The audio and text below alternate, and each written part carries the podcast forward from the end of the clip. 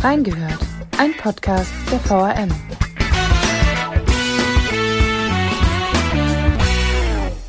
Deutschland trägt wieder Schwarz und Weiß. Die diesjährige Europameisterschaft im Fußball läuft auf Hochtouren und bereitete den deutschen Fans bereits ein Wechselbad der Gefühle. Doch sie wirft auch kritische Fragen auf. Ist eine EM in Corona-Zeiten überhaupt tragbar? Wurde im Fall Eriksen von den Medien richtig reagiert? Und wie arbeiten Sportredakteure überhaupt? Wir haben reingehört. Und damit herzlich willkommen zur neuesten Folge von Reingehört. Mein Name ist Lea Hellbach und ich sitze heute hier mit Tobias Goldbrunner. Er ist Gesamtsportchef der VRM und war nicht nur bei den beiden Deutschlandspielen in der Allianz Arena in München dabei, sondern erlebt den EM-Stress der Sportredaktion momentan hautnah mit. Hallo Tobias. Hallo, grüß dich. Vielen Dank für die Einladung.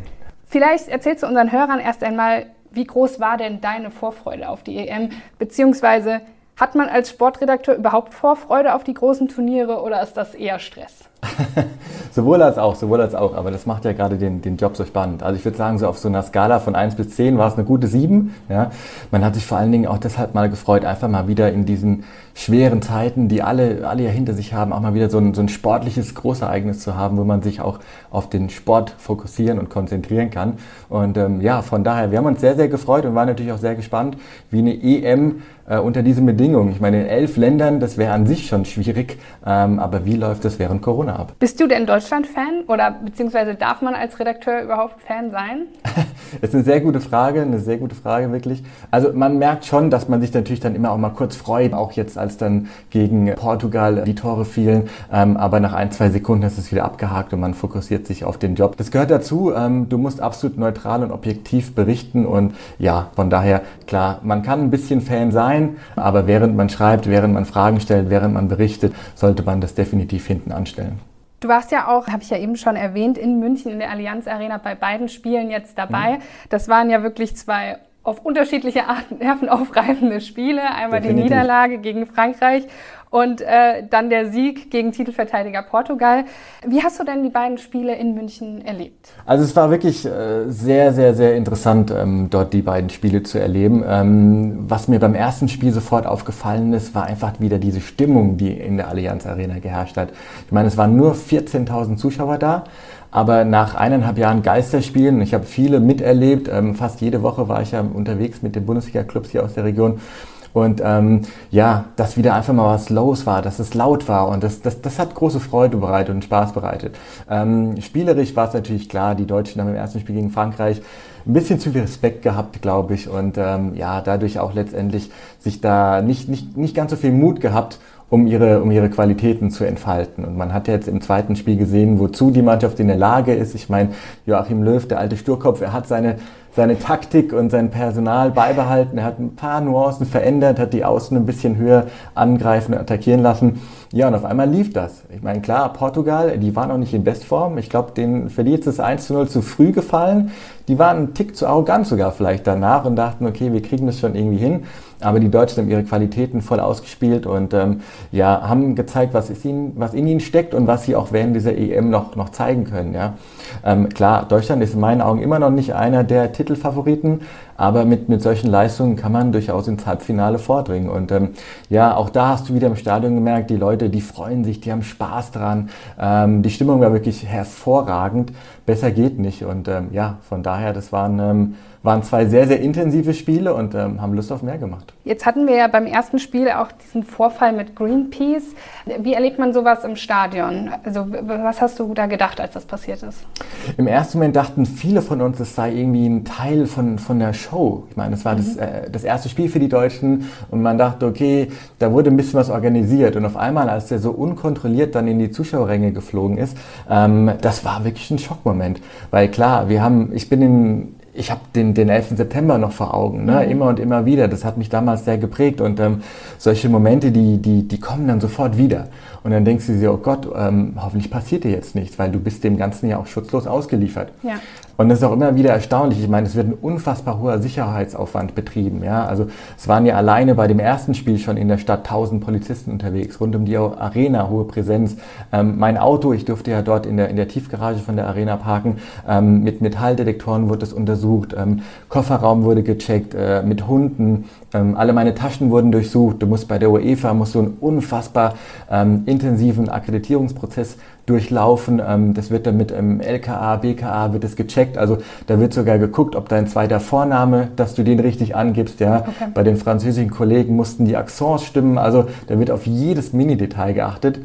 Und dann passiert sowas, womit eigentlich kaum einer mehr gerechnet hat. Und ähm, ja, das war schon ein Schock für uns, aber man muss sagen, ähm, die ähm, Security dort vor Ort hat sehr gut reagiert, ähm, hat den Mann dann noch abgeführt. Und ähm, klar, es hat gezeigt, dass wir immer wieder dass wir wieder verwundbar sind jederzeit, dass du keinen perfekten äh, Schutzschirm bilden kannst. Ähm, ja, von daher waren natürlich alle froh, dass nichts passiert ist. Ja. Mhm. Das war ja auch für den Mann sehr gefährlich. Also es, es hat ja nicht mehr viel gefehlt, dass äh, er auch abgeschossen worden wäre. Hat ja nur durch die Aufschrift Greenpeace davon abgehalten, ja. auf uns zu schießen. Das, das, ist mir so ein, zwei Tage später dann erst so bewusst geworden, ne? dass da wirklich Scharfschützen im Einsatz ja. sind. Ja? Das, ist, ähm, das, das, das zeigt uns, welcher Aufwand da betrieben wird und ähm, ich wäre nicht überrascht gewesen, ähm, wenn man dann auch quasi zu diesem Mittel der Wahl gegriffen hätte. Mhm. Ähm, ich glaube, er hat einfach auch unterschätzt, ähm, dass da eine Spider-Cam ist. Ähm, er dachte, er landet vielleicht relativ entspannt dort. Ähm, das ist natürlich dann nicht passiert. Ähm, dadurch ist es für ihn noch problematischer geworden. Und ähm, ich glaube, er hat auch nicht damit gerechnet, ähm, dass, dass er das auch mit seinem Leben hätte bezahlen müssen, vielleicht sogar. Ja. Ja. Und dann ist ja beim Spiel, es war natürlich unglücklich mit dem Eigentor von Mats mhm. Hummels mhm. und dann äh, folgte die Niederlage für Deutschland. Äh, wie fühlt man sich denn als Redakteur im Stadion bei einer Niederlage und auch bei einem Sieg? ähm, also es ist ja tatsächlich so, du sitzt dort und ähm, während der zweiten Halbzeit bist du eigentlich schon, ähm, schon am Schreiben. Ne? Also ich meine, klar, wir produzieren dann für Print und für Online und ähm, du versuchst natürlich noch wirklich dann alle, also möglichst viele Printausgaben auch zu erwischen. Ja? Das heißt, du musst mit Schlusspfiff musst du den Text fertig haben ähm, und der geht dann wirklich äh, zwei, drei Minuten später dann schon ähm, in den Druck. Ähm, das heißt, du hast gar keine Chance, deinen Emotionen da auch irgendeinen Freiraum zu geben. Ähm, klar, du denkst dir im Moment, das ist natürlich schade, dass es so ein mhm. schlechter Start ist, aber du denkst dann eigentlich eher schon pragmatisch. Was heißt das jetzt für deinen Bericht, für deinen aktuellen, für die nächsten Tage? Wie geht das weiter? Welche Facetten musst du beleuchten? Ähm, wohin, in welche Richtung musst du kommentieren? Mit welchen Leuten musst du darüber sprechen? Ähm, also du betrachtest es eigentlich, kann, man kann schon sagen, sehr nüchtern und äh, ganz klar fokussiert auf deinen Job. Ja. Mhm. Vielleicht kannst du das unseren Hörern nochmal genau erklären, hm. wie denn so eine Berichterstattung bei so einem Spiel abläuft. Ja, ja, sehr gut. Ähm, wir sitzen im Stadion quasi mit unseren ähm, Laptops. Ähm, und dann, wie gesagt, während der zweiten Halbzeit fängst du dann schon mal an, den Bericht zu schreiben. Ähm, du musst den dann natürlich in zwei, drei verschiedenen Varianten schon mal so ein bisschen gedanklich entwerfen. Ähm, du fängst dann schon mal mit dem Mittelteil an, mit den spannendsten Szenen ähm, und machst dann quasi den Einstieg, machst du dann ganz zum Schluss. Ja? Weil ich sag mal so, wenn jetzt vielleicht noch das 1-1 gefallen wäre, hast du natürlich dann, brauchst du einen anderen Einstieg. Ja? Und das kann ja auch mal in der 90. plus 2 fallen. Und ähm, ja, dann, wenn der Schlüssel verfolgt ist, dann äh, gibst du quasi den Text weg. Ja, dann hast du noch einen Kollegen in der Redaktion, ähm, der schaut dann drauf. Ähm, das wird dann sofort online gestellt, auch auf den verschiedenen Social Media Kanälen gepostet. Und ähm, wir haben jetzt, glaube ich, bei dem Frankreich-Spiel, das Beispiel hast du ja genannt, haben wir um 22 Uhr ich glaube, 57 war das Spiel vorbei. Die hatten ja noch sechs Minuten Nachspielzeit. Mhm. Und dann um, hat ein Kollege, der Kollege es nochmal gecheckt, zwei Minuten lang. Und dann ging es um 22.59 Uhr dann äh, zur Druckerei. Und äh, ja, um 23 Uhr mussten dann wieder zwei große Ausgaben gedruckt werden. Ja. Das heißt, es ist schon immer wirklich ähm, ja, ein, ein, ein, eine kleine Zitterpartie tatsächlich, äh, dass, du, dass du alle großen Ausgaben dann noch erwischst, weil wir drucken ja in der VRM wie viele Zuhörer ja bestimmt wissen, ähm, 25 Ausgaben pro Nacht, das sind über 300.000 Zeitungen. Damit fangen wir schon um 20 Uhr an und die letzte wird um 1.20 Uhr gedruckt. Dementsprechend erwischst du dann natürlich nicht alle, aber du versuchst die meisten schon zu erwischen. Ja. Mhm. Also kommt man schon auch manchmal mit der Andruckzeit in die Bredouille, gerade bei Nachspielzeit oder auch äh, Elfmeterschießen, das kann ja auch passieren. Das, das stimmt, das stimmt. Ja. Also jetzt klar, du hast noch Trinkpausen dazu, ne? die Nachspielzeit allein jetzt auch durch den VAR wird auch immer länger. Das musst du alles mit einberechnen. Das wird ganz schön knapp. Und ähm, klar, wenn dann Elfmeterschießen äh, letztlich kommt, ähm, sogar auch schon bei einer Verlängerung, ähm, dann erwischen wir manche großen Ausgaben leider nicht mehr. Das ist dann in der Tat das, ähm, ja, das, das, was einem unfassbar leid tut, weil man betreibt hohen Aufwand, man weiß, die Leute, die interessieren sich auch dafür. Ja, und ähm, man muss dann tatsächlich auch am nächsten Tag dem einen oder anderen erklären, warum jetzt in seiner Ausgabe kein aktueller Bericht mhm. ist. Aber wir haben ja ein aktuelles E-Paper, wir haben aktuelle Online-Berichterstattung und wir liefern am nächsten Tag, und das interessiert die Leute auch äh, genauso sehr, Analysen, ähm, Kommentare und so weiter. Ähm, aber klar, die Andruckzeiten, die sind für uns Sportler, äh, die sind eine große Herausforderung. Ja. Wie verändert sich denn äh, unser Sportteil während der EM generell in der Zeitung? Ja, sehr massiv, sehr massiv. Ähm, wir haben ja zu Großereignissen, jetzt zu einer EM, äh, produzieren wir jeden Tag äh, sechs Seiten EM extra. Ähm, während normalen Zeiten haben wir ja ein bis zwei Seiten Sport, äh, also Mantelsport, den wir so nennen, mit überregionalen Ereignissen, wo ja dann auch ähm, Tour de France, Formel 1 und so weiter draufsteht. Ähm, und das sieht man dadurch dann schon, dass wir quasi von 1, 2 auf 7 dann hochgehen, weil wir haben ja immer noch eine sogenannte Restsportseite. Ähm, das heißt, es ist schon ein großer Aufwand, den wir da betreiben. Das heißt, wir gründen ein extra EM-Team mit äh, 8 ähm, bis 10 Kollegen, die da jeden Tag mit im Einsatz sind in verschiedenen Schichten, ähm, fangen früh morgens an mit der Planung. Das geht dann bis nachts um 12, äh, 1 teilweise, auch wo die Kollegen im Einsatz sind. Das heißt, ähm, ja, Mediengestalter kommen auch noch dazu, weil die Seiten sollen auch möglichst schön aussehen. Ähm, also dadurch wird ähm, der Sportteil schon ja, sehr stark verändert. Ja. Gibt es sowas denn auch bei Wahrscheinlich bei der WM auch. Mhm. Und gibt es sowas auch bei Olympia? Definitiv, ja. Äh, kaum ist äh, die EM ja jetzt im Juli vorbei, äh, beginnt ein paar Tage später ja schon dann ähm, Olympia in Tokio. Und dort werden wir auch ein Olympia-Extra haben. Das wird dann jeden Tag vier Seiten umfassen. Mhm. Ähm, werden dann aber auch äh, größere Teile der Berichterstattung auch im Lokalsport wiederum haben, denn wir haben ja dort einen starken Fokus auch auf ähm, Sportler. Wir haben ja aus der Region, ob das jetzt aus Mainz Niklas Kaul zum Beispiel ist oder aus dem südhessischen Bereich, Bereich, äh, Patrick Franziska, Timo Bolle und so weiter, über die wir ja auch sehr intensiv berichten werden. Das heißt, dort wird natürlich auch ein großer Raum im Lokalsport den quasi auch noch eingeräumt, ähm, aber es wird auch dieses große Olympia-Extra definitiv auch wieder geben. Wie siehst du denn als ähm, Sportredakteur die momentane Leistung der deutschen Mannschaft und äh, was, was ist deine Prognose? Ja, wenn man das wüsste, ja. Natürlich ähm, sehr schwer zu sagen, ja. Also das, das Portugal-Spiel, muss ich sagen, ähm, das, ähm, das hat schon gezeigt, wozu die Mannschaft in der Lage ist. Ne? Also, dass sie wirklich, dass sie wirklich alle an einem Strang ziehen können, ja, dass sie in der Offensive auch mit, mit Müller, Gnabry, Havertz, ähm, das sind alles ähm, Weltklasse-Spieler, ja. Ähm, wenn die zünden, ähm, dann kann nach vorne die Post abgehen, ja. Ähm, Joshua Kimmich hat sich jetzt mit, einer, mit, seiner Situation auf der rechten Seite ganz gut abgefunden. Ähm, Robin Gosens, der Shootingstar, ja, mhm. Ähm, hat gezeigt, wie unfassbar torgefährlich er auch sein kann, ja. Und du hast eine, eine, eine super Sechs mit Gündogan und auch mit Groß, ja. Das kann nach vorne sehr gut funktionieren und ich glaube auch, dass die Deutschen, ähm, sie haben 2018 den Fehler gemacht, haben im letzten Spiel Südkorea unterschätzt, ja, sind dadurch gescheitert. Ich glaube, die Ungarn, die sind gut, ähm, aber definitiv werden die Deutschen sie schlagen. Ja. Ähm, Ungarn hat dann auch nicht mehr den Heimvorteil. Ähm, ab der K.O.-Runde ist dann, glaube ich, alles möglich. Ja. Und ähm, da trifft man auf Mannschaften wie ähm, England, Italien, die auch eine super Offensive haben. Ja, und was man leider gesehen hat, dass die deutsche Mannschaft immer noch eklatante Probleme in der eigenen Defensive hat. Ja. Also mhm. beim 0 zu 1, man wurde ganz klassisch ausgekontert. Ja. Ähm, und auch beim, beim 2 zu 4 nach dem Standard wieder ganz schlecht verteidigt. Und ähm, da, war die, da war die deutsche Mannschaft sehr wackelig wieder hinten. Und ähm, hätte Renato Sanchez ähm, nicht den Pfosten getroffen, ähm, sondern hätte das Ding reingemacht, dann wäre es auf einmal 3 zu 4 gewesen. Und dann hätte so ein Spiel auch in der Schlussphase nochmal kippen können. Mhm. Ja. Ähm, also da haben die Deutschen auf jeden Fall ähm, bei den Standards Probleme, sie haben Geschwindigkeitsnachteile und das kann gegen große Mannschaften schon extrem schwer werden. Ja? Aber ich bin der Meinung, Halbfinale ist drin. Mhm. Ähm, wenn die deutsche Mannschaft jetzt gegen Ungarn ein Unentschieden spielt, würde das ja auch reichen. Ähm, das ist aber ja nicht immer so gewesen, dass auch der Dritte in, mhm. der, in der Gruppenphase weiterkommen kann, also die besten Dritten aus der Gruppenphase. Äh, denn es sind ja seit 2016 24 mhm. Teams statt 16. Dadurch qualifizieren sich ja vielleicht auch Mannschaften, die nicht zur, ich sag mal, Spitze gehören. Äh, hat sich dadurch was geändert? Also hat sich was in der Spielweise geändert? Verwässert vielleicht sogar das Turnier dadurch? Hm. Das ist ein ganz, ganz spannender Punkt. Wir haben das auch die Tage wieder sehr kontrovers bei uns in der Redaktion diskutiert.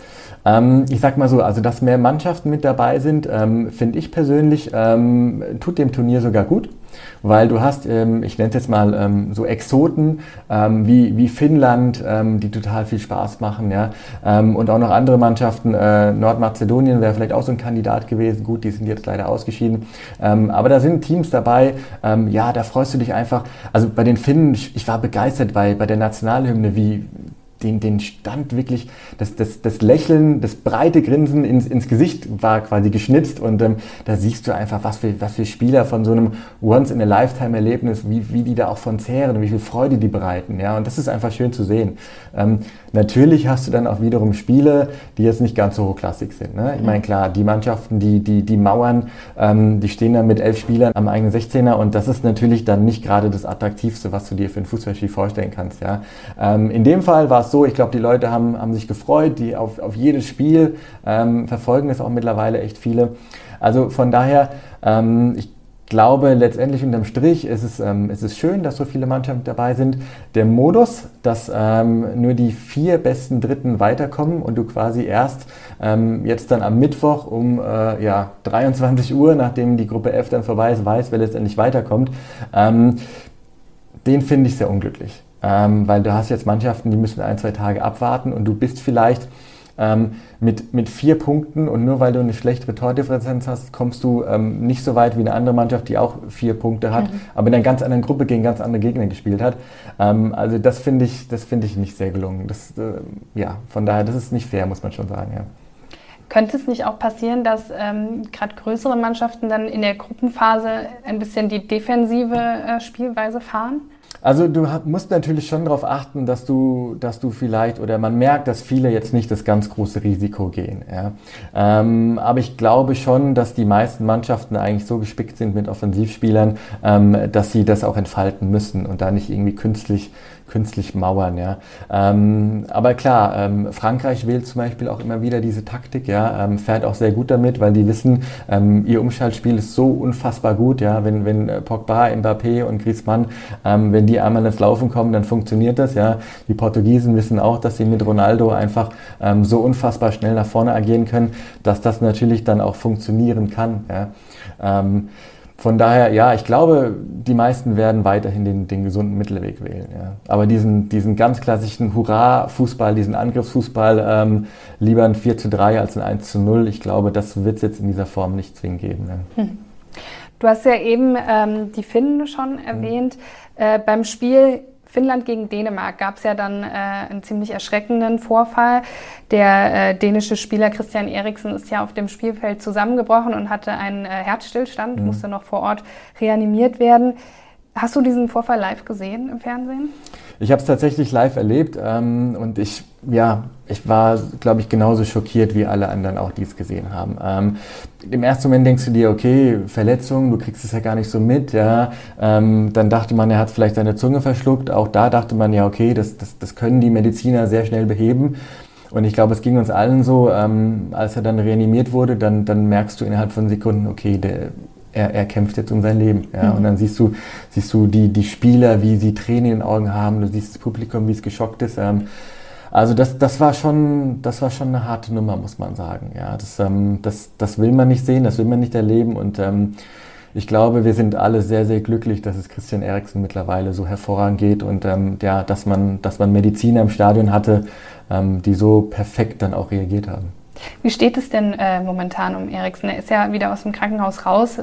Was hat das auch vielleicht für seine Zukunft im Fußball für Folgen? Ja, also er, er hat ja jetzt einen Defibrillator eingesetzt bekommen mhm. und ähm, es gibt ja auch viele Sportler, ähm, äh, Blind von den Holländern zum Beispiel, ähm, der spielt ähm, damit und ähm, es ist eigentlich davon auszugehen, dass er damit auch weiterhin seine Profikarriere fortsetzen kann. Ja, es wird ja noch ein bisschen diskutiert, ob das in Italien möglich ist, weil dort wird es eigentlich, ähm, ist es eigentlich untersagt. Ähm, aber ich glaube, da werden die Italiener auch eine Ausnahme machen. Ich wüsste nicht, warum man so einem Superstar das dann auch verbieten mhm. würde. Da könnte man diese Regel vielleicht lockern. Ähm, es gibt auch die, die Stabhochspringerin Katharina Bauer, die ja auch früher in Wiesbaden aktiv war, die ja auch ähm, damit immer noch Leistungssport betreibt. Ähm, also man kann damit weiterhin Leistungssport betreiben. Ähm, ich denke, er wird auch vom Körperlichen damit sein Leistungsniveau ähm, erreichen. Die große Frage wird natürlich sein, wie gehst du, wie gehst du damit mental um? Ja, wenn ja. du weißt, du hast schon mal so etwas erlebt, ja, und du hast etwas mit deinem Herzen gehabt, das wird natürlich sehr entscheidend sein, ähm, wie sein Umfeld da auch mit ihm jetzt umgeht, ähm, wie er mit, ähm, ja, mit, mit Experten auch sich darüber austauschen kann, ja, wie seine Familien da aufnimmt. Ähm, das wird für ihn sehr schwer vom Kopf her, ähm, aber ich glaube, wer ihn kennt, der weiß, dass er ein absolut fokussierter Spieler ist, ähm, der so eine tolle Karriere hingelegt hat und ja, wir wünschen natürlich alle, dass er uns noch viele Jahre viel Freude auf dem Feld mhm. bereiten kann. Es wird ja auch von unserer Seite relativ schnell über den mhm. Vorfall berichtet. Wie ist denn dann auf Reporterseite weiter mit dem Vorfall umgegangen worden? Also wie hat man da reagiert? Ja, ja. Also wir haben direkt entschieden, dass wir ähm, sofort eine Meldung machen, ähm, weil es ist ein Thema. Ähm, die Leute, die es jetzt vielleicht nicht mitbekommen, live am Fernseher, ähm, die merken, da ist was passiert und ähm, da wollten wir sehr nüchtern und sehr sachlich erstmal das als Fakt vermelden. Ähm, ja, und dann haben wir natürlich dann, als klar war, dass es ihm gut geht ähm, und dass er quasi auch, auch wieder ja, bei Bewusstsein ist, ähm, dass er gut versorgt wird und dass er über den Berg kommt, ähm, dann haben wir entschieden, das auch ganz ein bisschen stärker auch zu, zu kommentieren. Ich habe dann eine Analyse geschrieben, wie ich diesen Abend erlebt habe. Ähm, war so ein bisschen so, so, eine Art Leitartikel, das heißt, das Persönliche, was ich, was ich dir ja auch gerade erzählt habe mhm. und ähm, auch, auch wie man das Ganze erlebt hat, ähm, natürlich auch kombiniert mit dem, ähm, ja, weshalb ich ja auch geschockt war dann letztendlich, dass das Spiel überhaupt dann fortgesetzt wurde. Ja. Aber nicht nur wir haben darüber mhm. berichtet. Das Fernsehen hat ja auch genau. schnell darüber berichtet ja. und es wurde ja auch immer wieder kritisiert, dass die Kameras zu lang auf mhm. Ericsson draufgehalten haben. Wie beurteilst du denn den Umgang mit dem Fernsehen von der Situation? Ja. Also großen Respekt vor den TV-Kollegen. Ähm, ich finde, die haben dort ähm, die haben dort angemessen reagiert. Ja? Und ich meine, man darf ja nicht vergessen, man befindet sich in einer Live-Situation, ähm, in der man mit so etwas nie und nimmer rechnet. Ja? Und ähm, von daher, du, du musst ja überlegen, da sind so viele Kameras drauf, da läuft eine Regie, ähm, du hast, da hängt so viel dran. Ähm, und dann da innerhalb von Sekunden zu überlegen, okay, zeige ich jetzt dieses Bild oder nicht, das ist eigentlich gar nicht möglich. Mhm. Ja? Ähm, weil du, du merkst ja erst quasi, dass das jemand reanimiert wird, ähm, wenn, es, wenn man es dann auch sieht während des Live-Signals. Und die Kollegen, ähm, ich habe ZDF habe ich verfolgt, ähm, haben dann ja auch schnell reagiert. Ja? Also die haben dann nicht mehr draufgehalten, ähm, die haben dann keine Nahaufnahmen mehr gezeigt. Ja? Und trotzdem haben sie ja ihre ihren Auftrag zu berichten, ähm, fand ich war auch korrekt, dass sie den auch weiter erfüllt haben, ja, weil die Leute hat natürlich interessiert, was passiert jetzt dort, wie geht es weiter, und das haben sie hinbekommen, ohne dass das Ganze voyeuristisch war, ähm, finde ich, haben sie es sehr gut hinbekommen, ja, und Bellaretti, ähm, auch da höchsten Respekt vor dem vor dem Kollegen, ähm, er hat auch die richtigen Worte gefunden, beziehungsweise dann irgendwann mal eben keine Worte mehr gewählt. Mhm. Ähm, und sein Schweigen, das war auch genau die richtige Reaktion. Ja. Und ähm, ich glaube, als Reporter will man nicht in so einer Situation stecken. Ähm, und ähm, ja, man weiß nicht, wie man reagiert. Ich glaube, man kann nur Fehler machen in dieser Situation. Ähm, und die Kollegen haben wirklich sehr gut reagiert. Du hast es ja eben schon ganz kurz angerissen. Das Spiel wurde ja mhm. später am äh, Nachmittag noch nachgeholt, beziehungsweise am Abend. Die Mannschaften durften ja selber entscheiden, ob sie noch weiterspielen, haben sich dann dafür entschieden nach einer Nachricht von Eriksen aus dem Krankenhaus. Der Ausweichtermin der UEFA war ja am nächsten Tag um 12.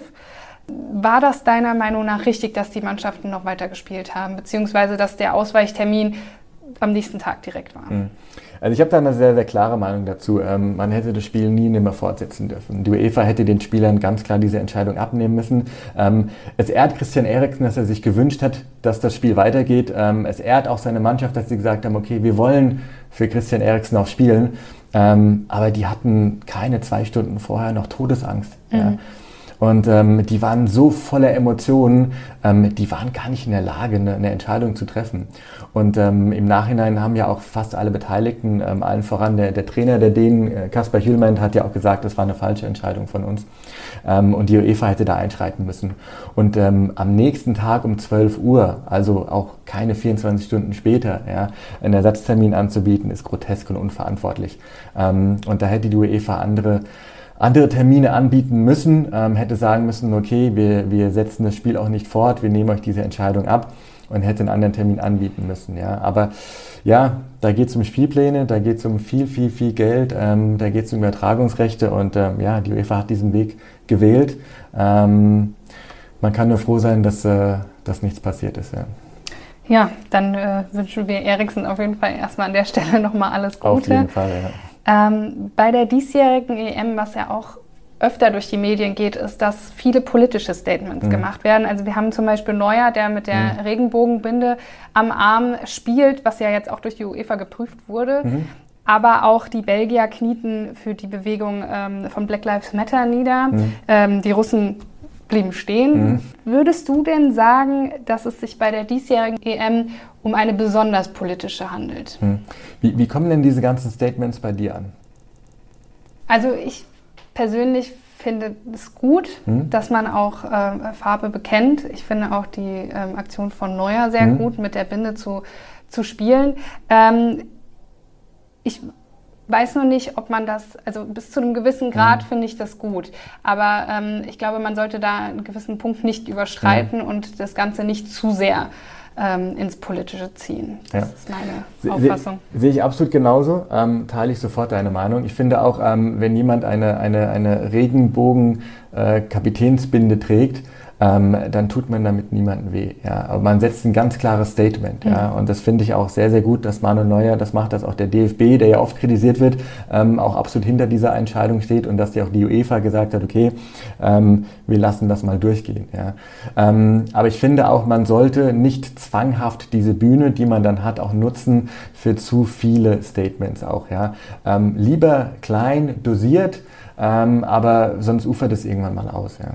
Jetzt musst du dich auch unserer Rubrik äh, nachgehört einmal stellen. ich, äh, ich, ich, habe schon viel Schlimmes davon gehört. Nein, Spaß, ich freue mich schon drauf. äh, genau, also ich werde dich jetzt mit äh, drei Aussagen aus, den, aus der Kommentarsektion unserer Social-Media-Beiträge mhm. Äh, konfrontieren. Und äh, ja, bist du bereit? Warte kurz. Ja, kann das gehen. Nachgehört. Ein User schreibt, keine Chance aufs Viertelfinale, denn die deutsche Mannschaft hat keine Intelligenz im Mittelfeld. sehr gut, sehr gut, sehr gut. Ähm, ich finde, ähm, man kann, man kann durchaus die Meinung haben, dass es vielleicht nicht bis ins Viertelfinale geht. Ja? Mhm. Also ich glaube, wenn man, wenn man im Achtelfinale wirklich gegen einen der Großen spielt, ähm, dann, dann, dann kann man auch scheitern, keine Frage. Ähm, aber ich finde, ähm, Toni Kroos ist ein, ist ein überragender Spieler. Ja? Ähm, der hat, glaube ich, viel Spielintelligenz. Ja?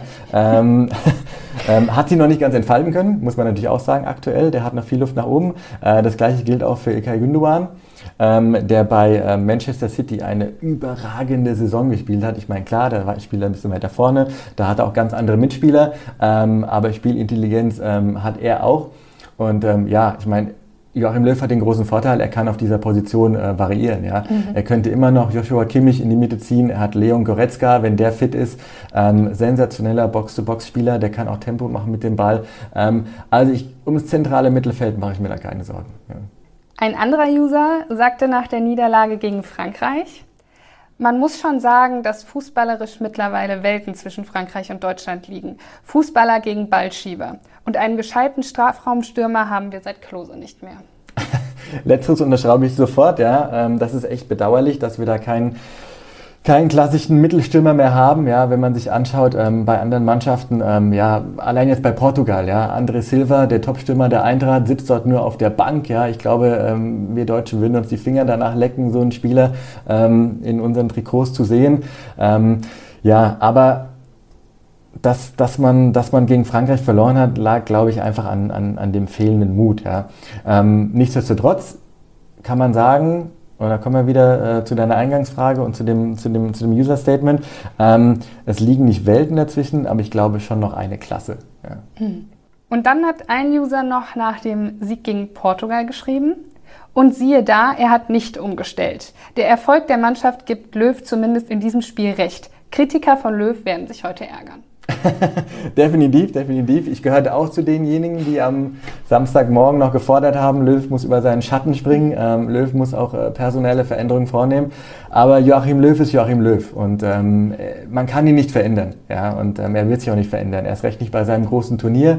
Und ähm, ja, man muss wirklich seinen Hut vor ihm ziehen. Er hat die Mannschaft ähm, super eingestellt. Ja? Ähm, ja, von daher, er hat recht behalten. Und da müssen auch wir Journalisten und alle anderen Kritiker mal sagen, okay, da hat er recht gehabt und das müssen wir anerkennen.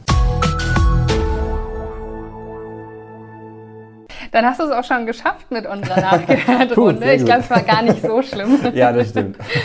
Und dann äh, müssen wir leider auch noch zu einem Thema kommen, um das wir momentan einfach nicht drum rumkommen, auch bei der EM nicht, und das ist Corona. Mhm, Denn äh, ein weiterer Kritikpunkt ist ja, dass ähm, eine EM in Pandemiezeiten überhaupt stattfindet mhm. und auch, dass äh, Zuschauer in den Rängen sitzen. In München sind es ja 16.000, das hast du vorhin ja schon ähm, 14.000. Genau. In München sind es ja 14.000. ja, wenn, wenn man alles mit Polizei und so darum rechnet, dann, dann sind es 16.000. 14.000, das hast du vorhin ja schon ähm, gesagt. Ähm, dann sollen ja aber auch äh, beim Finale im Wembley-Stadion äh, 40.000 Zuschauer sein, obwohl in Großbritannien ja die Delta-Variante momentan mhm. wirklich umgreift. Ähm, wie siehst du das denn? War diese EM in Corona-Zeiten überhaupt eine gute Idee? Ach, das ist eine richtig schwere Frage, ja. Ich war da auch sehr lange hin und her gerissen. Es gab Phasen, wo ich mir dachte, ähm, um Gottes Willen, das darfst du niemals machen, ja. Mhm. Vielleicht in zwei, drei Ländern, wo man wirklich weiß, okay, man hat dort die Pandemie einigermaßen im Griff, ja. Aktuell, die ersten Tage, die sahen ja so aus, ähm, als wenn es eigentlich weitestgehend in den meisten Ländern äh, funktioniert. Ja. Natürlich die Bilder, die man aus, aus Ungarn gesehen hat, ähm, die haben mir auch nicht gefallen. Mhm. Ja. Also da finde ich, ist man, glaube ich, übers Ziel hinausgeschossen. Die 14.000, die jetzt nach München gekommen sind, ähm, ich war extra auch in den Stunden davor, habe ich mir die An- und Abreise angeschaut. Ähm, und ähm, das hat sehr gut funktioniert. Da hatte man viel Platz und so weiter. Ähm, Im Stadion saßen die Zuschauer auch sehr weit auseinander, ähm, was natürlich sehr unglücklich war, dass viele ihre Masken mhm. nicht auf hatten. Das war natürlich sehr, sehr bedauerlich, ähm, obwohl auch dort Ordner rumgelaufen sind und haben immer so Schilder hochgehalten mit Masken drauf, ähm, haben sich leider nicht die Leute dran gehalten. Ja, es, es ist immer noch eine sehr, sehr schwere Frage und ähm, ich glaube, es ist auch gut, dass jetzt diskutiert wird, ob man überhaupt das Finale in London stattfinden lässt oder ob man es an anderer Stelle äh, stattfinden lässt. Ähm, wenn man es dann natürlich dann nach Budapest gäbe, weiß ich nicht, ob das dann nicht die clevere Variante wäre. Ähm, ich glaube, wir alle machen uns Sorgen um, um die Delta-Variante. Ich glaube, wir alle wissen, dass die Pandemie noch längst nicht vorbei ist. Ja, selbst wenn viele von uns jetzt sogar schon auch durchgeimpft sind, ähm, muss man, glaube ich, weiterhin sehr, sehr, sehr vorsichtig mit der Pandemie umgehen. Ähm, man muss weiter alle Sicherheitsmaßnahmen ergreifen. Ähm, ja, von daher, ich glaube, man kann es noch nicht abschließend sagen, ähm, wie es letztlich im Endeffekt äh, sein wird. Ähm, klar, diese, diese EM, sie wird immer mit Corona verbunden mhm. sein. Ähm, sie leidet natürlich auch unter Corona. Ähm, aber ob es wirklich eine richtig, richtig gute Idee war, ich glaube, das werden wir erst in ein paar Wochen sagen können. Ja. Und es ist ja auch die erste EM, die an verschiedenen Standorten mhm. Ähm, stattfindet und gerade das in, in Corona-Zeiten. Und ähm, es gab ja auch Streit in München, da es ja ganz lange nicht klar war, ob überhaupt mhm. in der Allianz Arena Zuschauer anwesend sein dürfen. Warum hat denn die UEFA da so drauf gepocht, dass Zuschauer dabei sein müssen beim ja. Spiel?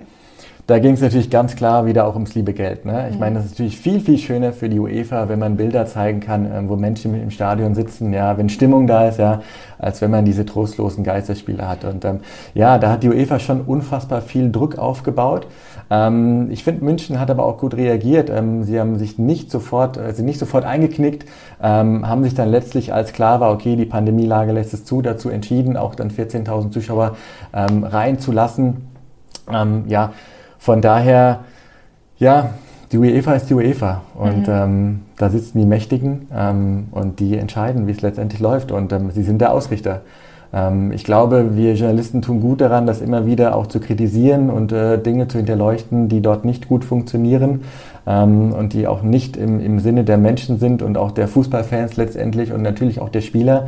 Ähm, ja, aber noch ist es so, dass das, was die UEFA entscheidet, dann Gesetz ist. Ja.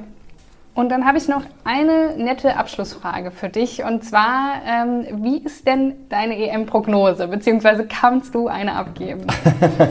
ist das wirklich eine nette Frage? Ja, ähm, ja also ich habe es ja schon gesagt, ich, ich traue den Deutschen durchaus zu, dass sie dass sie, dass sie ins Halbfinale kommen. Klar, Italien begeistert momentan natürlich sehr, sehr, sehr viele. Mir gefallen die Holländer sehr gut. Mhm. Die spielen wirklich einen sehr, sehr starken Offensivfußball. Ja, sind jetzt auch von ihrem Heiligtum, dem klassischen 4-3-3, so ein bisschen abgekommen. Äh, Frank de Boer, der Nationaltrainer, hat dort auch einen ganz klaren Plan für seine Mannschaft. Er hat auch Spieler, die sie umsetzen. Also ich glaube, die Holländer können auch durchaus ins Halbfinale kommen. Spanien äh, kritisieren ja viele, dass sie nicht ins Rollen kommen. Ich glaube, es wird auch sehr, sehr schwer für sie. Ich glaube, die Engländer, die werden wieder ein bisschen an ihren eigenen Erwartungen scheitern. Ähm, ja, aber Titelfavorit für mich ist weiterhin Frankreich. Ähm, da hast du einfach in allen Mannschaftsteilen hast du dort, äh, wie gesagt, Weltklasse. Ähm, von der Bank kommt auch nochmal Weltklasse. Ähm, ja, und die Franzosen, die können eigentlich nur über ihre eigene, eventuell eigene Arroganz stolpern. Ähm, von daher für mich ist Frankreich der ganz klare Turnierfavorit weiterhin. Gut, das ist doch ein schönes Schlusswort. äh, dann danke ich dir schon mal für die, für die Aufnahme mit mir heute. Ja, vielen Dank. Es hat große Freude bereitet. Und ihr, liebe Hörer, ihr könnt euch natürlich, wenn ihr euch für das Thema EM interessiert, die Artikel unserer Sportredaktion auf unseren Internetseiten durchlesen. Und wenn ihr mitdiskutieren wolltet, dann schaut doch mal auf unseren Social-Media-Kanälen vorbei. Wir sind vertreten auf Twitter, Instagram und Facebook. Und damit sage ich auch Danke an euch fürs Zuhören und wir hören uns das nächste Mal. Tschüss!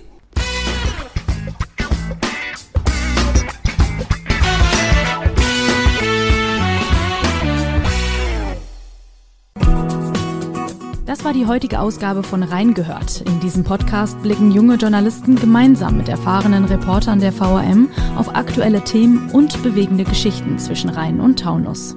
Ihr wollt noch mehr spannende Geschichten, Reportagen und News aus eurer Region? Dann probiert doch einfach mal unser Plus-Angebot aus. Einfach reinklicken unter vrm-abo.de slash podcast.